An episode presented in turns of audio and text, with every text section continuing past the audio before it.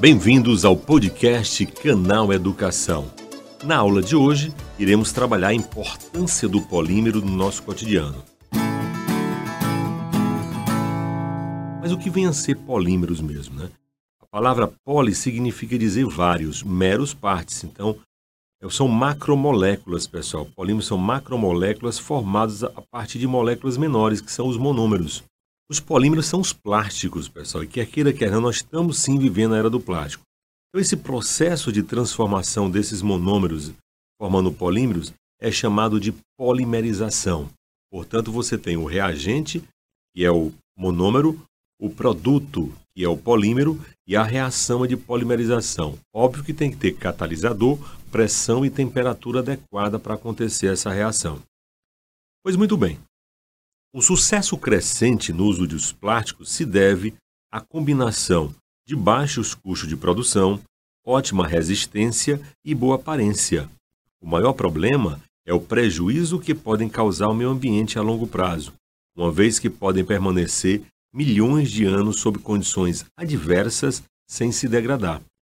Então é isso, pessoal. O plástico veio para dar conforto ao homem moderno. O problema é saber descartar esse plástico. O que a gente condena é o uso inadequado dos plásticos. Tem materiais que você usa questão de segundos e já descarta. Mas outros materiais de plástico duram muito mais. Imagina só. Antigamente os encanamentos eram de ferro, ferro galvanizado, mas mesmo assim, sendo ferro galvanizado, enterrado por 10 anos, ele vai sofrer reação de, de oxidação, vai se degradar. E além do mais, o ferro é muito caro, certo? é menos flexível, então, a substituição por canos de PVC, que é mais flexível, mais barato e duram muito mais porque eles não sofrem reação de oxidação, pessoal. Então, nesse caso, é um, é um, um, um avanço. Mas o que a gente condena mesmo, como eu falei, é o descarte, esses copinhos descartáveis, sacolinha de supermercado que se usa pouco tempo e já descarta na natureza. Mas não podemos negar justamente a importância do plástico. É porque, como eu falei, nós estamos vivendo sim a era do plástico. Sendo reciclado ou não, o descarte incorreto do plástico pode ser muito nocivo né, para o meio ambiente, para a saúde humana. À medida que, ao escapar, ele pode contaminar o ambiente e entrar na cadeia alimentar. Professor, entrar na cadeia alimentar, como é que um plástico entra na cadeia alimentar? Vamos lá. Por isso, é preciso tomar cuidado para não deixar o plástico ir ao meio ambiente, se, é, seja reutilizando ou destinando para reciclagem, quando for reciclável, ou para aterros sanitários, quando não for possível reciclá-lo. Como eu falei, pessoal, é, da questão da, da cadeia alimentar, né? Por que, que o plástico pode entrar na cadeia alimentar? O plástico se fragmenta, virando microplástico, e causa uma série de prejuízos ao entrar na cadeia alimentar. Veja bem, foi encontrado recentemente numa pesquisa né, vários peixes que continham no seu trato digestivos né, microplásticos, tartarugas. Isso por quê? Porque há um, um estudo que daqui a 30 anos vai existir muito mais plásticos nos oceanos do que peixe, justamente pelo descarte inadequado, pela não reutilização, pela não reciclagem desses materiais. Então, esse impacto ambiental do lixo plástico no oceano e, consequentemente, lógico, na cadeia alimentar, se tornou uma verdadeira preocupação ambiental, não só para os governos, cientistas, ONG, para as pessoas comuns do mundo inteiro. Então, o que é que nós vamos deixar para gerações futuras? É um oceano cheio de plástico? Então, pessoal, o que falta mesmo é uma conscientização para o uso racional do plástico. Tá? É reutilizar, é reciclar, recuperar e, acima de tudo, é repensar, repensar as nossas ações enquanto cidadão.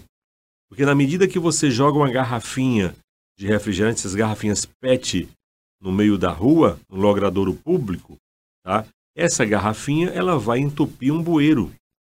Ou seja, a canalização da água já não vai ser suficiente. Então, nas primeiras chuvas, entope os bueiros, acontecem as inundações nas cidades, e tudo por conta de uma falta de educação. Então, não é só culpar os governos, você tem que fazer a sua parte. Você é responsável pelo seu lixo, então descarte adequadamente. Descarte adequadamente. Então, uma das saídas, pessoal, é sim optar pelo consumo mais sustentável possível e pela reutilização e reciclagem, lógico. Mas nem tudo é reutilizável ou reciclável. Nesse caso, realiza o descarte corretamente. Nós temos uma divisão dos polímeros. Existem polímeros que são realmente mais fáceis de ser reciclado e outros não. Os que são mais fáceis são chamados de polímeros termoplásticos. Termoplásticos são sensíveis ao calor. Então, os termoplásticos, por exemplo, é um tipo de plástico sintético, né? Lógico, que pode ser aquecido sem que as propriedades químicas é, mudem. Isto é muito vantajoso né, para a reciclagem, pois o material pode ser moldado em outros formatos e, portanto, reciclado. Dessa forma, todos os termoplásticos são potencialmente recicláveis. Já os termorrígidos ou termofixos, é, ou termoendurecidos, né, são plásticos que não se fundem, mesmo com elevadas temperaturas. Pelo contrário, em altas temperaturas, esses materiais se decompõem, o que inviabiliza a reciclagem.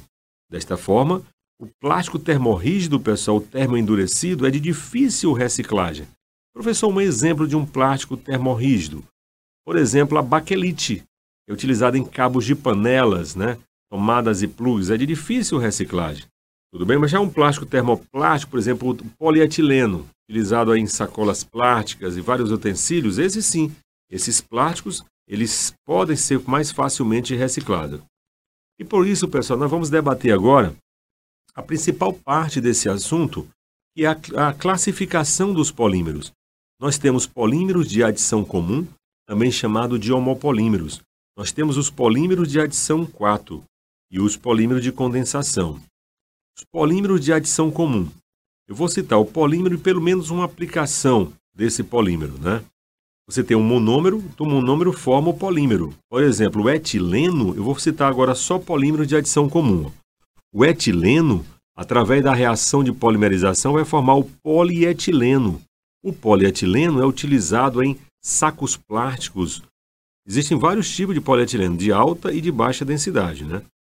Cloreto de vinila vai formar o policloreto de vinila, que é o famoso PVC, policloreto de vinila, utilizado em tubos e conexões, encanamentos, forros de PVC. Esse é um polialeto porque ele tem cloro na sua estrutura. O monômero tetrafluetileno vai formar o politetrafluetileno, mais conhecido como Teflon. Teflon Está dizendo tem flúor, também é um polialeto. Teflon, pessoal, ele é, é, resistente ao calor e baixo coeficiente de atrito. É muito utilizado em, no revestimento de panelas, aquelas panelas revestidas de Teflon. Professor, qual a finalidade daquela panela? Ela espalha melhor a chama do fogão e é antiaderente. O estireno vai formar o poliestireno, que é o isopor. Então, uma recomendação aqui não é legal você inalar fumaça proveniente de, de polímeros, né? O isopor parece ser inofensivo, mas é altamente tóxico a fumaça proveniente da queima de isopor. Propileno vai ser chamado de polipropileno, é o polímero, é utilizado em vários produtos, tem aquelas cordas, o pessoal chama de corda de nylon, mas a corda de polipropileno. Existem garrafinhas, essas garrafinhas de água, sem ser garrafa PET, garrafas de, de polipropileno onde você pode observar tem ou tem PP, que é o símbolo polipropileno, ou tem o símbolo da reciclagem com o número 5 dentro, que identifica justamente o polipropileno.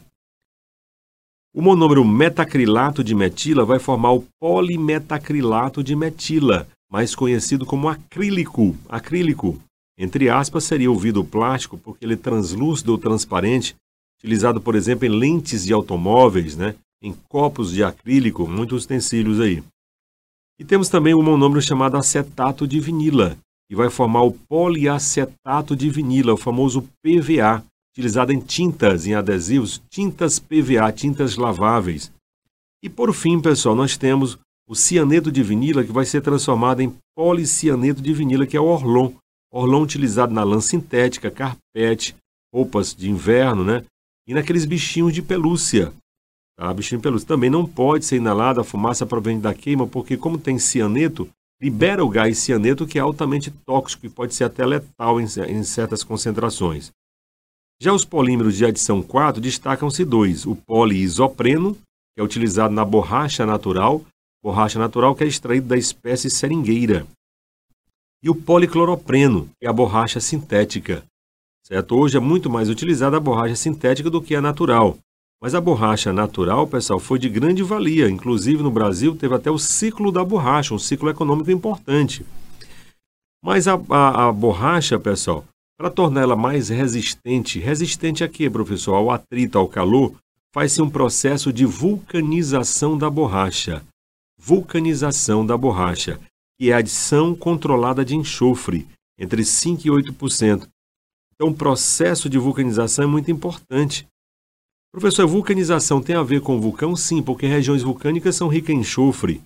Por isso, pessoal, que o processo chamado de vulcanização e foi descoberto por acidente, vocês sabiam disso? Em 1838, um cidadão chamado Charles Goodyear, Goodyear lembra o quê? Pneu, né? É, deixou cair uma mistura de borracha e enxofre sobre um fogão quente e ele notou que essa mistura queimou um pouco, mas não derreteu. Estava descoberto o processo de vulcanização. Então, falou em vulcanização, falou em pneu, pessoal. Certo? E falou em vulcanização, falou em pneu, falou em enxofre. Não esqueça disso. Falou em enxofre. Por isso que nós não devemos queimar os pneus porque libera muita quantidade de enxofre, na forma de SO2 e SO3. E SO3 combinado com água vai dar o quê? Chuva ácida. E chegamos por fim aos polímeros de condensação. Os principais são condensação porque são utilizados na reação dois monômeros diferentes. Ó.